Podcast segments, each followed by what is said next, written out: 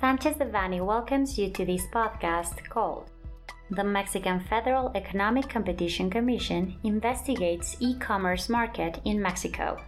We remind you that this material is only informative and cannot be considered legal advice. For more information, please contact our lawyers directly.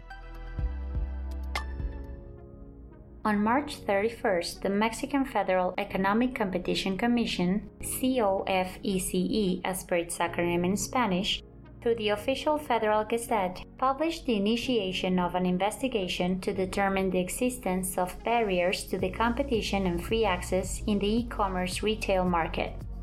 Such market is integrated by the purchase and sale of merchandise on the Internet through a method of receiving or posting orders whose growth in Mexico has increased considerably during the last couple of years due to the pandemic caused by the COVID 19 virus.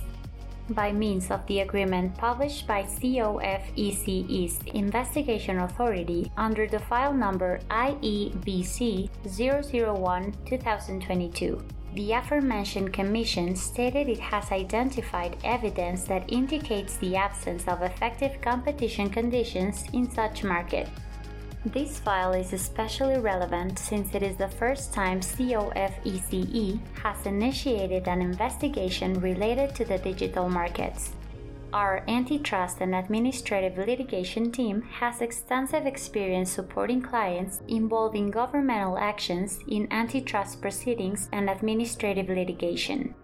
We remain at your service to assist you in relation to the legal alternatives that may best protect your commercial interests.